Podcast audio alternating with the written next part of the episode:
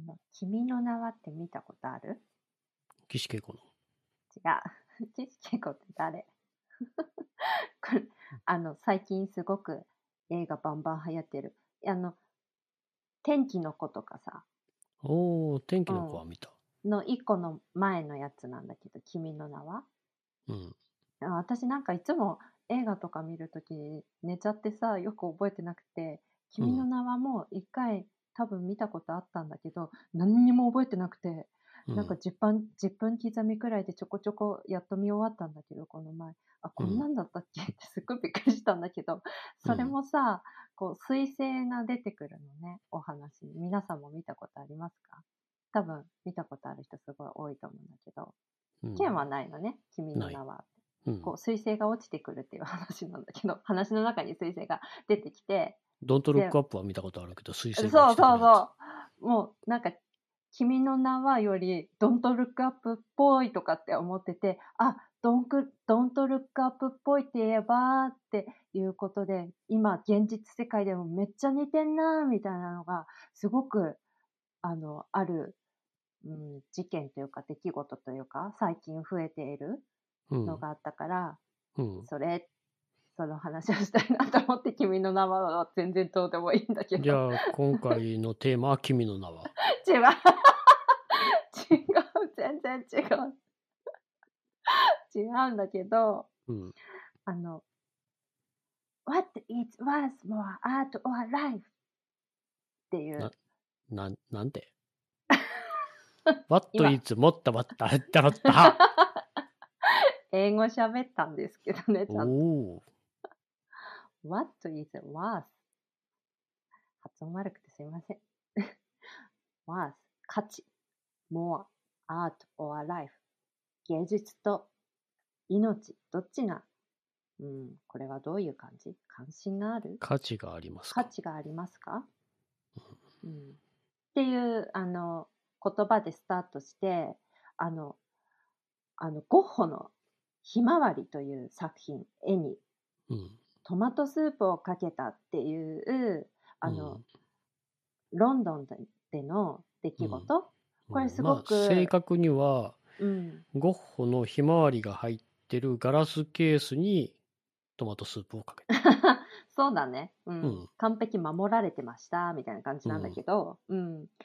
そのこの事件事件っていうか出来事は日本でもこう報道されたんだけどこういうまあこれって講義の一つなんだけどうん。こういう講義の仕方って別にこのゴッホのひまわりにトマトスープが初めてじゃなくて今までもこういろいろあってその中の一つでで今もうんいろいろ続いていてっていううん。のなんだけど、うんこのあの取り上げられこれが一番こう日本で、うん。うん、あの取り上げられてたかなと思ったからこれをちょっとあの今回はおしゃべりのあのテーマにしていきたいなということで君の名は？違う。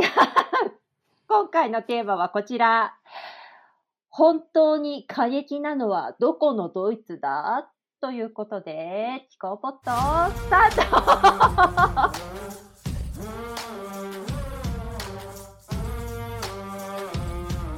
指が滑った。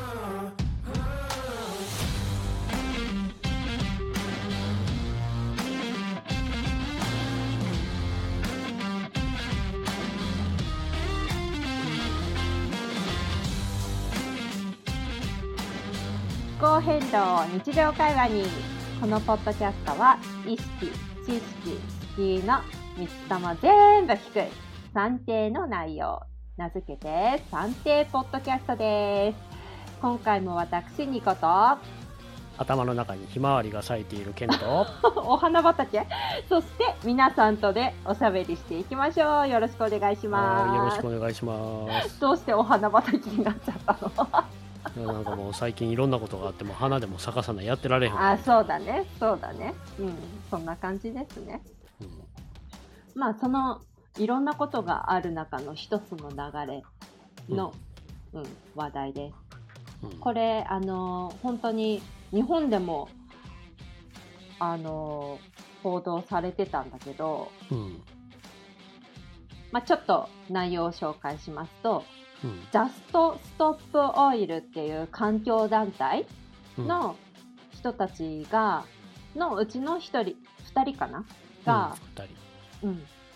ロンドンでゴッホの絵が飾ってある美術館でそのゴッホの「ひまわり」という作品かっこガラスに トマトスープをかけましたという、うんうん。うん、でそこでさっき言ったような「What is worth more art or life」っていう言葉を最初に持ってきてこう抗議の言葉を述べてうんっていう、まあ、こういう芸術作品に何かこう体を接着させたりとかっていういろんなこう抗議の仕方がいろいろああるんだけど今までも。これが初めてじゃなくて。うん。でこのジャストストップオイルっていう環境団体の人たちはオレンジのカラーをこうテーマカラーみたいな感じなのかな、うん。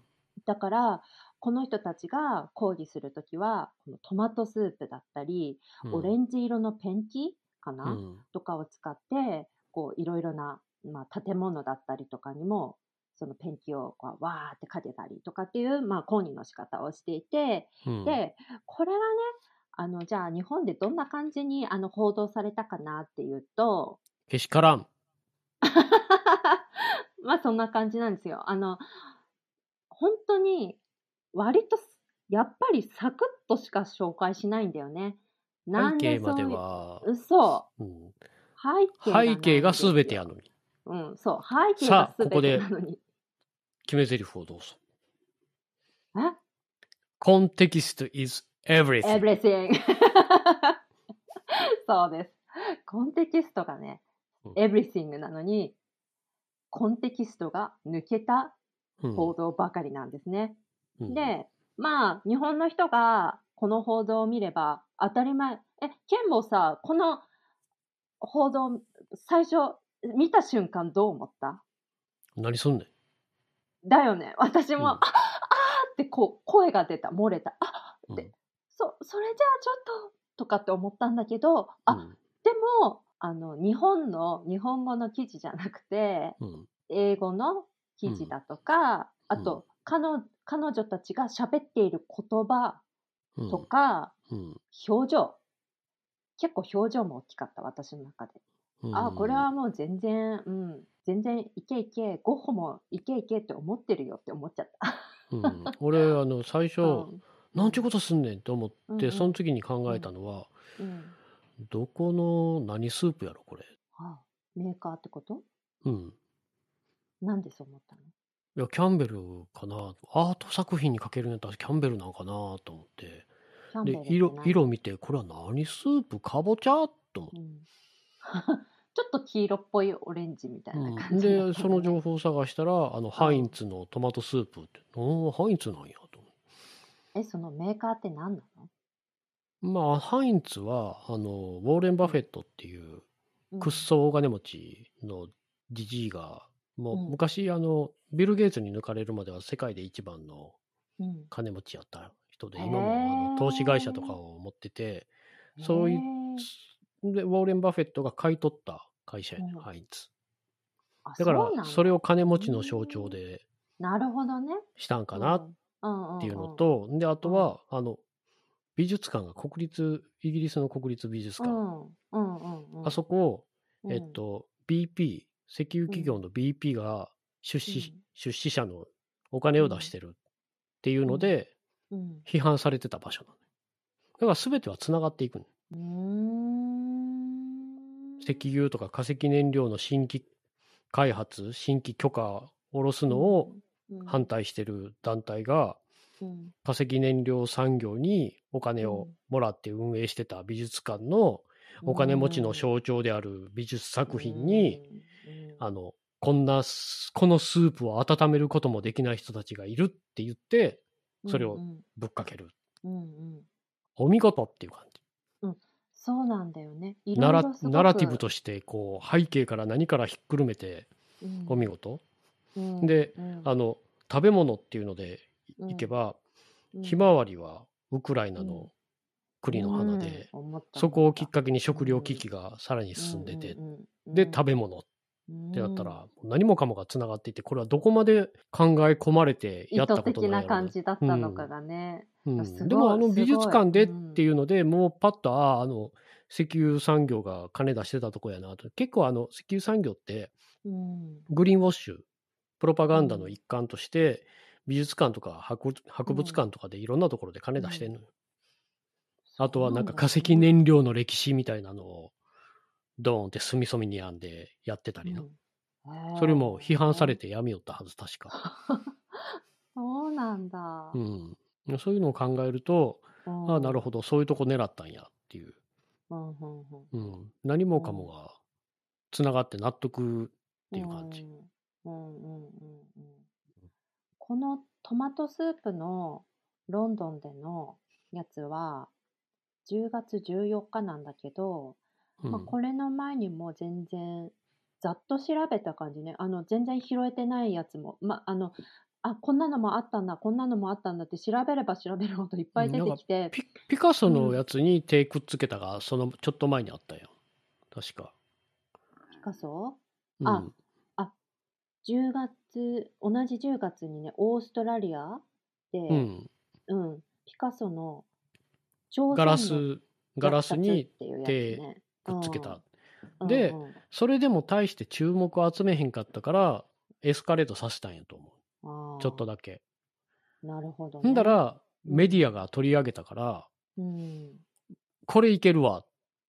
あれはほんまにうん。メディアの注目、世間の注目を集めるためだけにやってると思うから、それで何ができるとかってないとメディアの注目を集めて、無関心の人たちとか、これまで通りのこ抗議の仕方、声の上げ方を、で、うん。なんとかなるって思ってる人たちに、うん。ちょっとイラッとさせる。うん。だから、あれでムカついた人っていうのは見事にはまってしまってムカつかせるのがうん。目的やから。うんうんううん。ん。そうだね。そう。日本で取り上げられたのは多分これが最初だったと思うんだけどね、ううん。ん。その前にも7月にはまた同じロンドンでレオナルド・ダ・ヴィンチの最後の晩餐の、まあ、複製画だったみたいなんだけど体を接着させたとか、うん。今度また7月にイタリアでボッティチェリの、春にうん。体を接着させた。で次が、うん。まだいっぱいあると思うんだけどね。私がこうざっと追った感じは、今度そのゴッホのひまわりあとうん。オーストラリアのそのピカソ、今度また10月にはドイツでモネの積みわらにマッシュポテト、うん。で11月にはイタリアのゴッホまたゴッホ種をまく人に今度エンドウ豆のスープ、うん。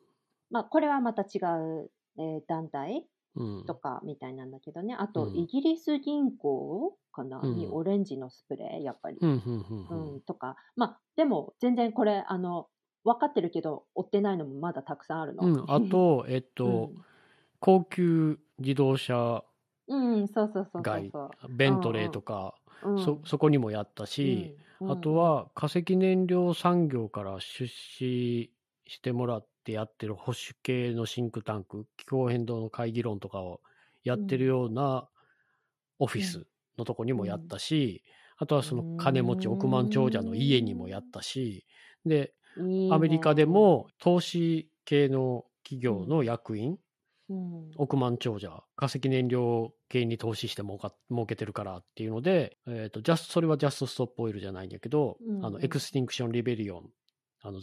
絶滅への反逆、ん？イギリスうんで始まった、そのジャストストップオイルの2、3年前に始まった、うん。もうすその市民的不服従運動を始めた団体、うんそこのニューヨーク、ブランチ、ニューヨークの人たちと、うん。サンライズムーブメントのニューヨーク。あと、もともとニューヨークでずっとそういう環境正義運動をやってる団体、3つの団体が、うん。もうそこでそそその人の家の前でうん食卓みたいなの作って、何かこううん。物を食べながらみたいな感じで、うん。オレンジのペンキかな、ううん。んやって。うんうん。うん。いろいろあるんだよねうん。すごく。うん、でまあいろいろあってですね日本ではそうやってちゃんと背景が報じられなかったりうん。あのね、最近の記事でね、うん。見つけたのが、こういうタイトルの記事を見つけたの。今度は、フェルメール名画が標的に、温暖化対策を求める、過激抗議相次ぐっていうタイトルの、まあこうんれ、産経新聞だったんだけど、うん。めちゃくちゃ乱暴な記事だったの、内容も。うんもうタイトルからしてさ、立場が中立じゃないじゃん。もう反対してるでしょ、これ。抗議に。抗議の仕方おかしくないって言ってるじゃん。して、うんで、日本はこういう中身も何も背景も何も薄っぺらな報道でこうやって一方的にね、紹介するから、まあ日本の人たちが日本の日本語で書かれた記事だけを読んだら、まあおかしいよな、この抗議の仕方。過激だな、なんか変な人たちだな、みたいなね、感じに取られちゃうんだけど、じゃあ、じゃあ、実際に抗議している国々、まあこれはイギリスの世論調査なんだけど、うんどのように周りの人たちが見ているかっていうと、なんと、66%の人が支持していると。この抗議の仕方3に人に2対して。人。すごい高いよね。え、うんあこんなに理解あるんだって、ちょっと嬉しかった。うん、あの、うん。アメリカっていうか気候科学者とか、俺がうん。ツイッターでフォローしてるこっちの気候科学者とかが、うん。ほやった方法、絵画に絵を描けるとか、うんうん。こう気候変動とは直接関係のなさそうなもの、なうん。あのそそこは資本主義とかっていうところまで行くと関係してくるんやけど、うん普通の一般の人が見て全く気候変動とは関係なさそうに見えるものに、うん。を対象にそういうことをすると拒絶反応を起こされてしまって逆効果になるからこのやり方はやめた方がいいっていう人が結構いたのな。うんうん、でもこのやり方がダメなだけで別にうん。例えばそれが化石燃料産業の企業の会社の前で何かをするとかうんもう明らかに化石燃料絡みや気候変動絡みやって分かることであれば何ら問題はない。うんうんうん、自分たちはやらへんにしてもうん何ら問題はない。こううん直接行動自体には問題があるっていう人はいいひんし、あとうん日本にすごい特徴的なのが、あれをエコテロリズムとか、あれを暴力っうんて呼ぶ人が多くって、海外にはあれをエコテロリズムとかテロリストとか呼ぶ人って俺は見てない。うんうんが日本は指揮者でもそういうふうに言ってる人がいたけど、こっちの指揮者でこううん。今までのアメリカの歴史とかこういう社会運動とかを見てきた人がうん。あれを暴力と呼ぶわけがないから、うん、あれは非暴力の直接行動やから、うん。あの市民的不服従運動っていうのは非暴力が基礎やから。うんうん。絶対に暴力は振るわない。仮に暴力を振るわれても自分たちは暴力で返さないうん。でうん。法律ではなくうん。良心に従う。うん。法律が間違ってることもあるから法律が間違ってる。法律だけじゃなくて政策が間違ってたら、その政策に反対するために、公然と法を犯す。うん。逃げも隠れもしない。うん。法律違反をするからどうぞ捕まえて。ああ捕まる前提で法律を犯します。そうすることで世間の注目を集める、メディアの注目を集める、注意喚起する。それをきっかけに、その根本にある問題をみんなが見て、そこから会話が始まって、世の中変わっていくきっかけになればいい。うんっていうのがあの、市民的不服従。うんうん。だからう、んあれ、ほじゃあ法律犯していいのか。いや、それ市民的不服従の基礎やから、法律を犯すのは。うん法の範囲でうんやってたら何も変わらへん。もう、やること、あの子たちはみんなやることはやったって言ってて、声も上げたし、うん電話もしたし、投票もしたし、うんあのデモもやったし、うんそれでも何も変わらない。うんもうこれが最後の手段。うんこれ以外に方法がない。うんだから、マーティン・ルーサー・キングとか、ガンジーとかがやったことと同じ分類になる。うん黙ってお願いしてたんじゃ何も変わらへん。うんだから、力ずくでなんやけど、暴力は使わない。だからみんなほら、後ろに手組んで、何も引きずられようが何しようが無抵抗で引きずられていくやん。ジャストストップオイルの子たちでも。うん。一切抵抗しいひんよ。そうだね。うん。うん。話せすらやらへんよ。うん、やんないね。うん。うんあの、おじいちゃんとかがこう後ろ手にされるのは、いてててて、ちょっと体硬いから前にしてくれるみたいうんうんうんうんうん。な。で、だからああいうこと言うの、若いからって許されると思ってんのか、ちゃんと見てるか？じいちゃんいるでっていう。うん、そう。じいちゃんばあちゃんやってるでっていう。そうそうそうそうそう。うん。そうなの。なんかそういうのもあってなのかな。こう、誰々何歳みたいなね、投稿が結構多かったの。あ、うん本当に若い子からうん大人の方まで、本当にやってるんだなっていうのがうん分かるような感じで投稿されてて、子供や孫たちのためにやった。うん、そうそうそうそう。何を訴えているかっていうと、ね、飢えや寒さ、気候危機に苦しみ、死んでいく人がいる一方で、例えば、高級車を買える人がいる社会でいいのか？とかね、うんうん。こその、えーご高齢の方だったら子供のた、子供たちのためにやってるよ。とかね、うん、もうみんな誰かのためであるんですよね、うん。やっぱり。そうそう、そう。あの、一人の方なんかは、うん、じゃあ他に何か方法方法があるんだったら教えて、これしかなうん。ないって思ったんだ。他に何かありますか？って。うん、そう、本当その通り。うん。国がうん。国民のための政策を何もしいひん、もっと状況がひどくなるようなことしかしいひんときに、うん。次の選挙待つんですか？デモだけするんですか？それで何か変わりますか？やってきました、それは全部。それでも何も変わらなかったんです。他に何か方法がありますか？っうん。て言ってる。わけよ。うんうんうんううん。ん。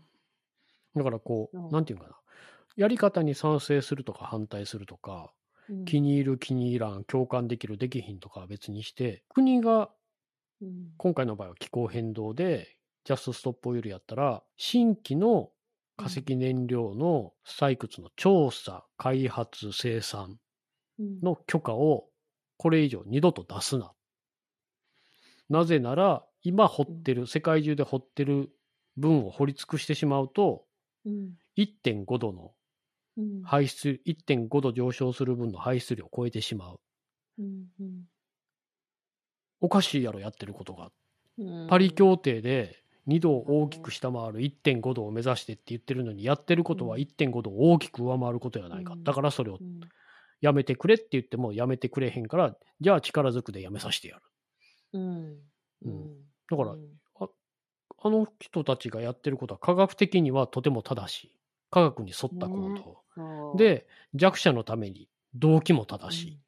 うんで、そのうんゴッホにひま、うんゴッホのひまわりにトマトスープぶっかけるとか、そのやり方が気に入らん。ってことは、うん気に入らんだけで、やり方に問題がある。うんやり方だけに問題があるんやったら、うん問題はない。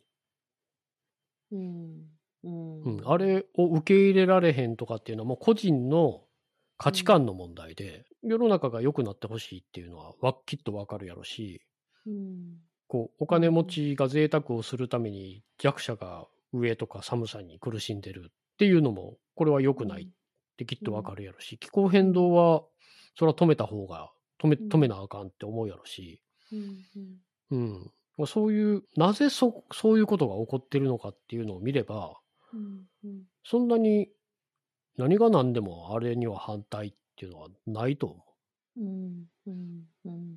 だからこそ66%そうのうん。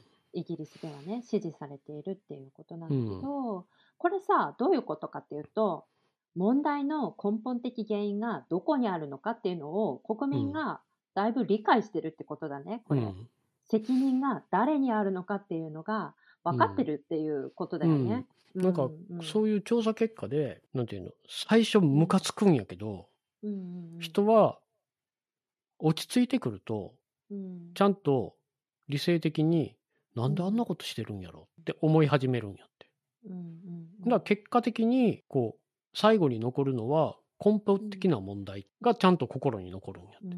うんうんうんうん。だから、最初、絵画になんてことすんねんうんっていうところから始まって、で、なんであんなことすんねんってなって、そこでは冷静に、こう、いろいろ背景を調べてみると、言ってることを聞いて、で、えっと、そういう新規開発してるのかとか、そういうのを調べていくと、それは確かに、イギリスとかやったら、ほら、ロンドン、今年の夏40度超えたりしてそうそうしそうそう。そういうことがあった中で、まだそういうことするのはやっぱおかしいよな。うん。うんしかも、あの、解決策はあるやん、もう。うん。再生可能エネルギーがあるんやし。うん。なんで今更掘って掘って掘りまくるんじゃなくて、再生可能エネルギーを導入して導入して導入しまくるっていうところから入らへんの。うん。化石燃料を続ける限り、あの、エネルギー供給も安定しひんし、うん。平和も乱すし、うん。でそういうのが食料危機にもつながるしとかって、今年目の前で見てきたことやん。それを解決、あの、ロシアからの天然ガスがキーヒンからエネルギー危機やっていうのを化石燃料が起こした問題を解決するために化石燃料掘るってお前、何やってんのっていう感じや。本当だね。うん。うん。そうそう。あのね、でもね、ここまで、ね、ここまで聞いたり、あとご自分でね、記事を読んだりしてみても、なかなかね、でもやっぱりなんかちょっと、こう、腑に落ちないなみたいな方もまだまだやっぱりいると思うんだけど、でも、これを聞けば多分、あーってなると思うかなっていうのがこれです。タイトル、今日のタイトルが、うん。本当に過激なのはどこのドイツだって言ったんだけど、さっきさ紹介した産経新聞のね、うん。過激抗議相次ぐみたいなこと書いてるんだけど、ちょっと待って。化石燃料産業がね、やってることは何ですかというと、毎年大量の、大量人殺し、虐殺よね、もうん。う、をしているのは、ね、そう。うん。過激って言わないんですか？そんなのに比べたらもう可愛いじゃないですかっていう話化石で。燃料のせいで毎年何百万人死ぬんやで。そう。およそ、まあ、いろんな、あの、し、何？統計の仕方があるからあれだけど、うん。私たちが紹介してたのは、約800万人うん。だよね。うん。毎年だよ。うん。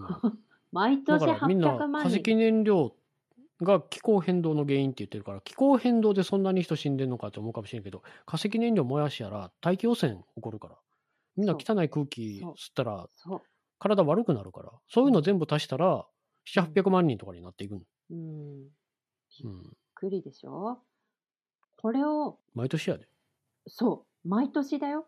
うんこんね、これがさ、隠されてるっていうか、こう、表に出てこない情報だから、こうやって。表出てんねんみんな気にしいひんだけや そうか。勝手にうん。勝手にこの化石燃料産業とか政治家保守的な政治家とかとにかく化石燃料を続けたい人たちのうん化石燃料は社会を動かすために絶対必要なものです。人も死ぬかもしれんし、大気汚染も起こるかもしれんし、気候変動も起こしてるけど、でもこれがなかったら私ら生きていかれへんでしょ？って言うてよ。いや、再生可能エネルギーあるやん。もう変わるもんあるやん。本当にね、うんう。ん。やってないだけだね。うん。うん。だって、再生可能エネルギーになったら人死なへんで。大気汚染で人が死なへん。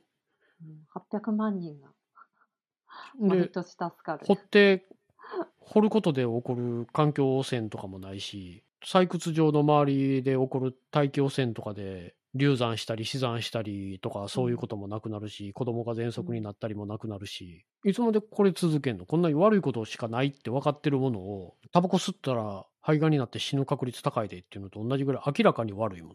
一つ大国がこうそれを化石燃料を武器にして世界をこんな混沌に陥れることまでできるんや。うん。うん。これ風力とうん。太陽光に変わってみ？お前ら、太陽遮断してるからなってシャッター閉めたりできへんよ。風止めたんねんとかできへんよ。うん。うん。ロシアが風止めたんでエネルギー危機ですって怒らへんよ、絶対。地球が回り続ける限り風は吹くよ。うん。うん。太陽は必ず明日昇ってくるよ。うん。うん。あ、の、まあ、あの、極地域は 登らへん時があるけど、うん。うん。中緯度地域は必ず登ってくるよ。うんうんなんでそれを使わへんね。解決策は政治的な意思だけ。うん。うん。ね。さっき言った、まあ、化石燃料産業がやっている、この大量虐殺とかね。うんあと、例えば、人類がこれまでに排出した CO2 の半分が過去、過去25年、うん。た他の25年に集中して、私生まれた後だよ。うん、私生まれた後に、俺俺の人生の半分以下で。す、すごいよね。これ、ものすごい。っていうか過、俺、去、アメリカに来て21年やから、ああ、じゃあアメリカアメリカに来る4から年前からで、うんうん人類が今まで排出した分の 50%出してしもてん。すごいでしょ。頭おかしいやろ、これ。うん。頭おかしそのいでしょ。25年前にはもう分かってたんや。うん。このまま出し続けたらえらいことになるって分かっててこれやってんやで。だから、こんだけね、もうこんな一つ情報入れただけでさ、とんでもないことやってるでしょ。うんなんか言うたら、あの、うん。これ以上タバコ吸ったら肺がんになりますよって言われてんのに、そっからタバコの量増やすようなもんや。そうそうそう、本当に、そうそう。それまで1箱やったのがもう4箱5箱吸い始めるようなもんや。うん、本当そうだよ。そういうことなんですよ、皆さん。だから、過激なのどっちですか？っていうね。うん。そうそう、ほんまに。しかも起こってることが過激やん。あの、気象災害見てみ？うん今年ダラスでもあんな洪水を、どっしゃ降りになってうんうん洪水起こあって、起こってることが過激なんやから、それをた止めるためには、うん。まあ過激って日本語にすると過激っていう言葉しか当てはまらへんやけどう、んうん英語やったらラディカル。起こってることがラディカルなんやから、行動もラディカルにより過激にっていうか、今までよりも、こう、すごいこと、うんはっきりと今まで以上にうん。うん今まで以上の対策をしていかなあかん。起こってること過激なんやから過激に対処していかんと どうにもならへん。進んでいく気候変動よりも早く対応していかなあかんやかうん。うん。うんら。うん。だから、こういうのを聞くと、ね、考え方が、あ、そっかって変わる方もいるんじゃないかなって思いました。うん背景を知るっていうことね。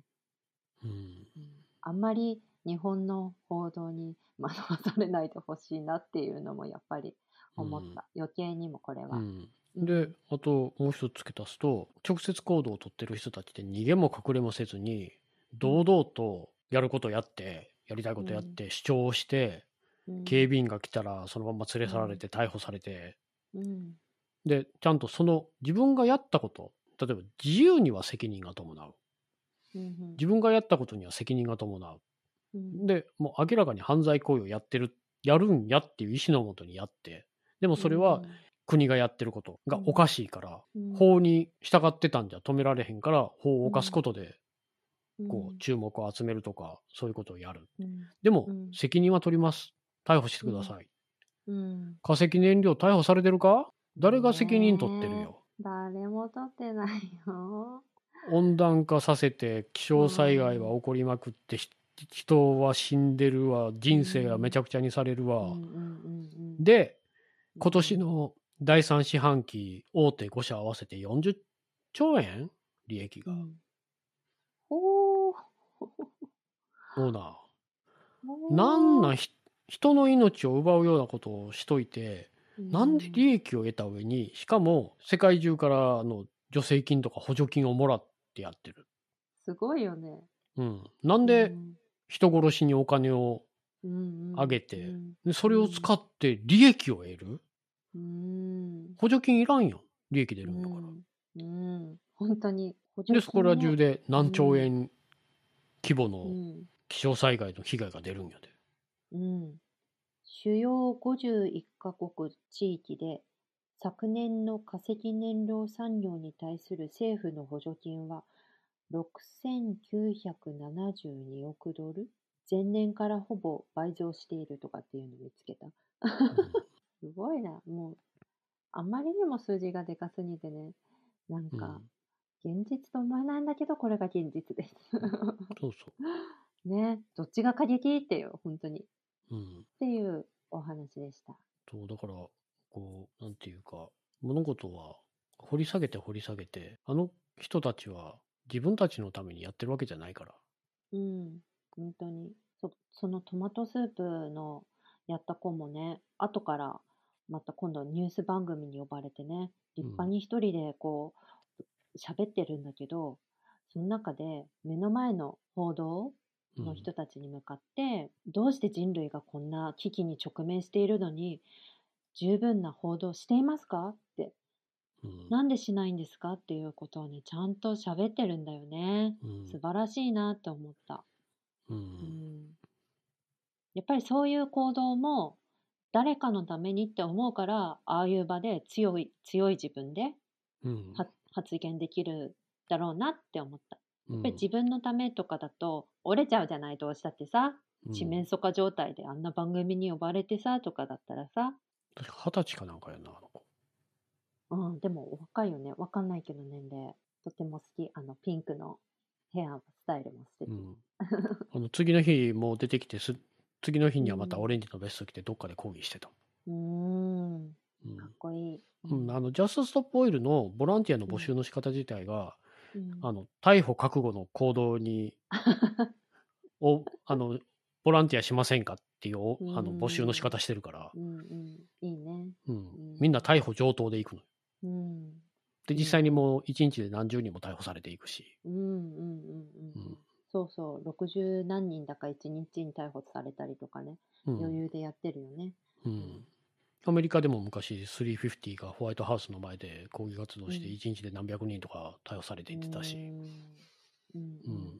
だからその350の直接行動で逮捕、ちょっと逮捕されに行ってくるって言ってた350創創設者のビビル・マッキベン、うん。ビル・マッキベンが今、そのジャスト・ストップ・オイルに出資してるクライメート・エマージェンシー・ファンドかな？のうん。アドバイザーでいる。ね。だからうん直接行動自体の効果とか、どういうことをやればいいかとかってアドバイスはしてると。いいね。うん。で、アダム・マッケイも、その団体の役員みたいなのでいるから、うん。全部がいろいろつながっていってる。うん。ううんん。。だからビル・マクベンなんかそれ、みんながけしからんだなんだ言うてるときに、何、ん何言ってんのかなみたいな感じ。こう自分、自分たちはもうそら、オバマに盾ついた人たちやから、うーん。ううんん。民主党、自分たちが支持して選んだ民主党の大統領にもっとやれ。ちゃんとやれ。真面目にやれ。石油掘るな。で、パイプライン通すな。でも、350から始まって、それがあの、Keep it in the ground っていうもう、石油は地面に埋めたままにしとけっっていう運動が、カナダとアメリカを結ぶキーストン X ラインパイプラインの建設申請中に、それに反対する運動につながっていって、うん。うん、そこにあの先住民とか、アメリカとカナダの先住民とか一緒になって運動をやって、うん。でそれが、あの気候ウィークに、ニューヨークの国連の気候ウィークの時に、マンハッタン40万人うん、デモで行進して、前も話したかもしれんけど、先住民とか、先住民とか、あの、うん。島諸国の人たちとか黒人とかが先頭で歩いて、うん。で、その時にビル・マキベンとか一番後ろからついていった。うん。主催者。うん環境保護団体は一番後ろ。で、被害に遭ってる人たちが一番前。で、その間、教育者とか医者とか、気候変動の影響を知ってる人たち、受けてる人たちがずっと続いて、でそれがうん。次の年のパリ協定につながっていった。うん。今のデモ、今言ったデモがディカプリオとかが出たやつ？そうそうそうそうそう。う。うん。ん、あのディカプリオが国連で国連総会でスピーチした時あの気候変動の特別大使がななんかやってた時。うんあのほらあの何やったっけ？映画撮影に備えてこうひげ生やしてた時かな、うん髪の毛伸ばして、だからそこでパリ協定があってその次の年に先住民のところにパイプライン通そうとしたらススタンディングロック数族がふざけんなっちゅうて抗議をして、もうすごい騒ぎになった、うん。あのダクタアクセスパイプラインっていうのがあって。うんでそこに抗議活動に行ってたのが AOC アレクサンドラ・オカシオ・コルテスうんそれを経て議員になろうって思って議員になって今回も余裕で当選してた下院うん。のそういうのがで彼女はサンライズと一緒になってグリーンニューディールを作ってでそれが今年決まっ法法になったインフレ抑制法案につながっていく。草の根活動がずーっと続いてきてるんだね。うん、でその流れの中に流れの先にジャストストップオイルとか、うーんすごい。アメリカだったけど、最初は。そうやってイギリスの方までこう、うわーって言ってるんだねう。ん、うーん。日本も。日本も。そう、だから日本は、ほんまに必要なのって、こう、ジャストストップオイルみたいなことは絶対できひんやろから、日本って必ずこう、権力と大衆にどう思われるかっていうところにおもねっていってしまうから。けど、サンライズみたいに、こう、政治家を巻き込んで、サンライズのやり方って、うん私たちはこういう弱者対策、弱者用の政策、気候変動政策、これを掲げています。これを支持しますか？しませんか？候補者とか言って。で、するって言ったら全力で応援する。うんしーひんって言ったら全力で落とす。うんそうやって、どんどんどんどん、なんて市とか郡とか州とかのレベルから連邦レベルまで、こう気候変動、グリーンニューディール、自分たちの弱者とか若者向けの政策っていうのを広めてくれる、本気で取り組んでくれる人をどんどんどんどんそういうデシジョンメイキング、政策決定してできる立場にどんどんどんどん入れていく。運動をしてる環境正義団体でもあるし、環境保護団体でもあるんやけど、政治団体でもある。何年か前には今のアメリカの下院議長のカリフォルニアのオフィスに AOC も一緒に座り込んで、うん。あの気候変動対策求めて、で、うん。何何十人と逮捕されてみたいな。そうやって進んできてるから、あのインフレ抑制法案が出た時にみんなちゃんと、あ、サンライズ貢献したねっていう話になったもの。うん。もともと大学生とかが中心になって作った、あの草の根の、だからどこにでもブランチが、ダラスにもあのしブランチがあるもん。サンライズ、ブランチってあの支部、うんサンライズムーブメントダラス支部、うんいろんなところにある。それぞれのローカル地域でやってる。当たり前やん。そうんそれぞれの地域で必要なことは違うし、問題も違うんやから、地域密着でやるのが一番いいんやし。うんだから都会の人たちがやって、それを地方にこうやろうとか言うんじゃないの？それぞれの地域がやうんる。それぞれの地域で決めてやるあったことをね。うん。だから、草の根っていうのがやっぱりアメリカはすごい。うんうん。日本って浮き草はあっても草の根はないから、な流れていきますよ、みたいな。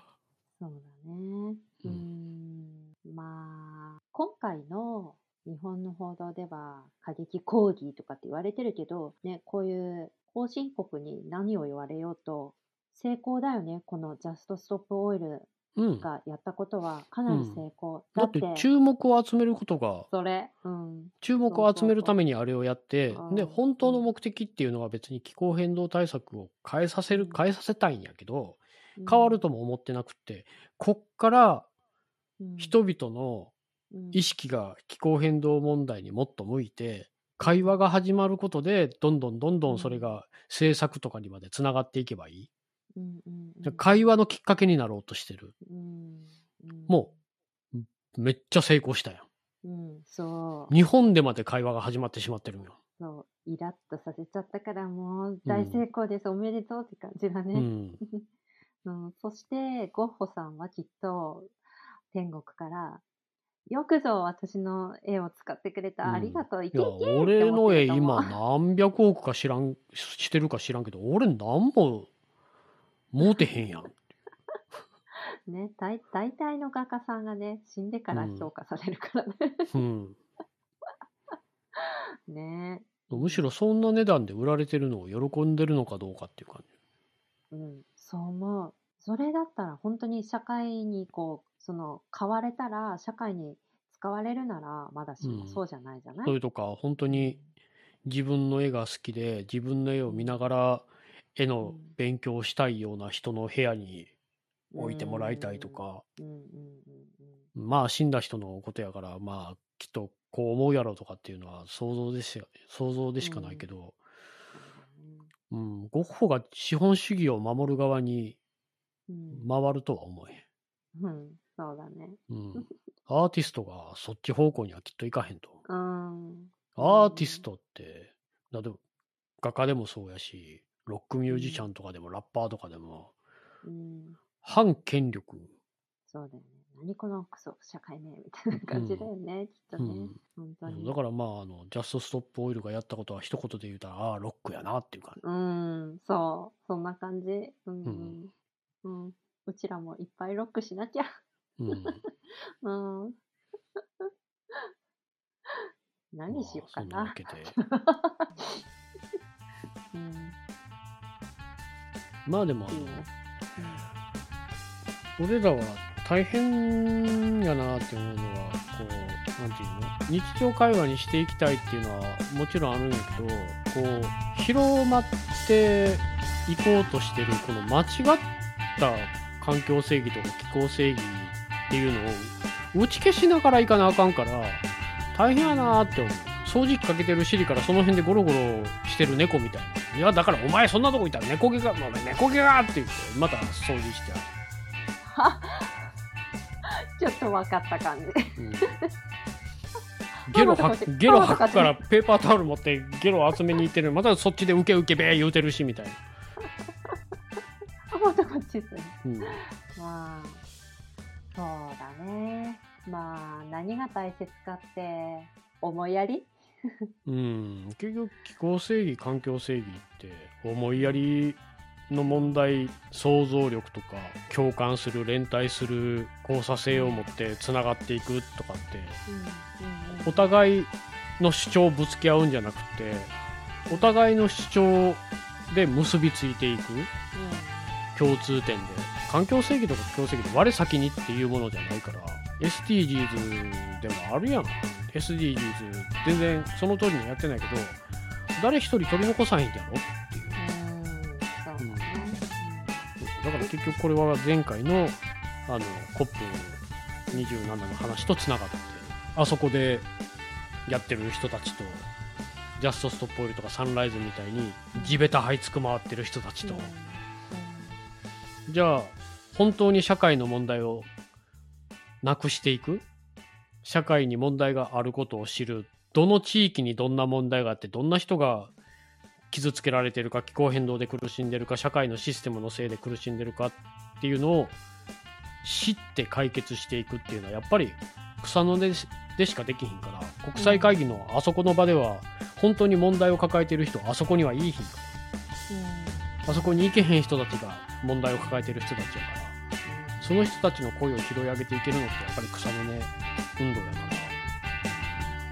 らだからそういうそういうことの大事さっていうのを伝えていけたらいい。なうん。でも去年のほら COP の時のポッドキャストを聞いてもらってブログ読んでもらったらもう俺 COP のことはいいことを一つも書いてないから。